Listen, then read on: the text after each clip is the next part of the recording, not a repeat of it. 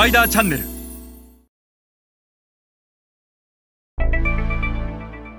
皆さんこんにちは。スパイダーの森部です。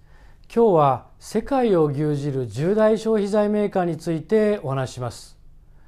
日本ではいずれの消費財カテゴリーにおいても日本のメーカーが上位を占めております、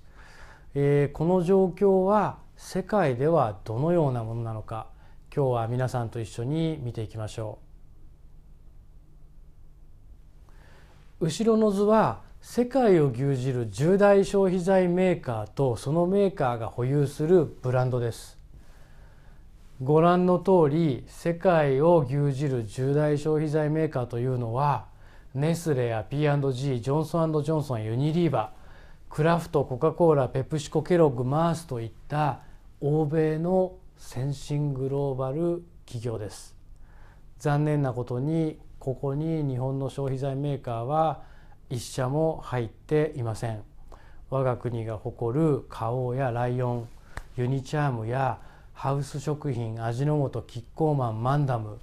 えー、さらには明治やグリコ森永といった日本の消費財メーカーは含まれていないのです。この残念な事実の要因はまあいくつかに分けられるんですが大きな要因を2つ挙げるとすれば一つはアジア新興国や世界を市場と捉えた時期が残念ながら遅かった、えー、欧米先進グローバル企業がアジア新興国を80年代後半には完全に市場と捉えて本気で攻略を試みてた時に多くの日本の消費財メーカーは日本国内市場にフォーカスをしていた。アジア新興国を本気で市場と捉えたのはここ最近のことであると。確かに80年代後半90年代後半に現地に進出をしていたのかもしれないけど本気にはなっていなかった。本気になってたのはここ最近のことである。これがまず1つ目の理由。そして2つ目の理由はこの番組でも再三お伝えしてきたアジア新興国の最大の特徴は伝統小売であると。消費財メーカーがその地で成功を収めるにはいかにこの伝統小売を攻略するか。ここに真剣に投資をしてきたのがこの重大消費財メーカーであり日本の消費財メーカーは今その課題に直面をしていると。この2つが大きな要因です。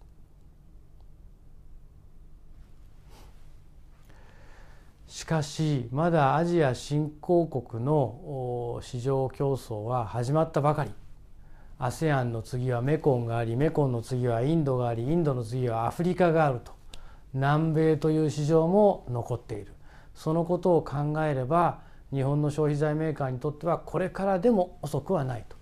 日本の国内市場は少子高齢化人口縮小によって必ずマーケットは小さくなると。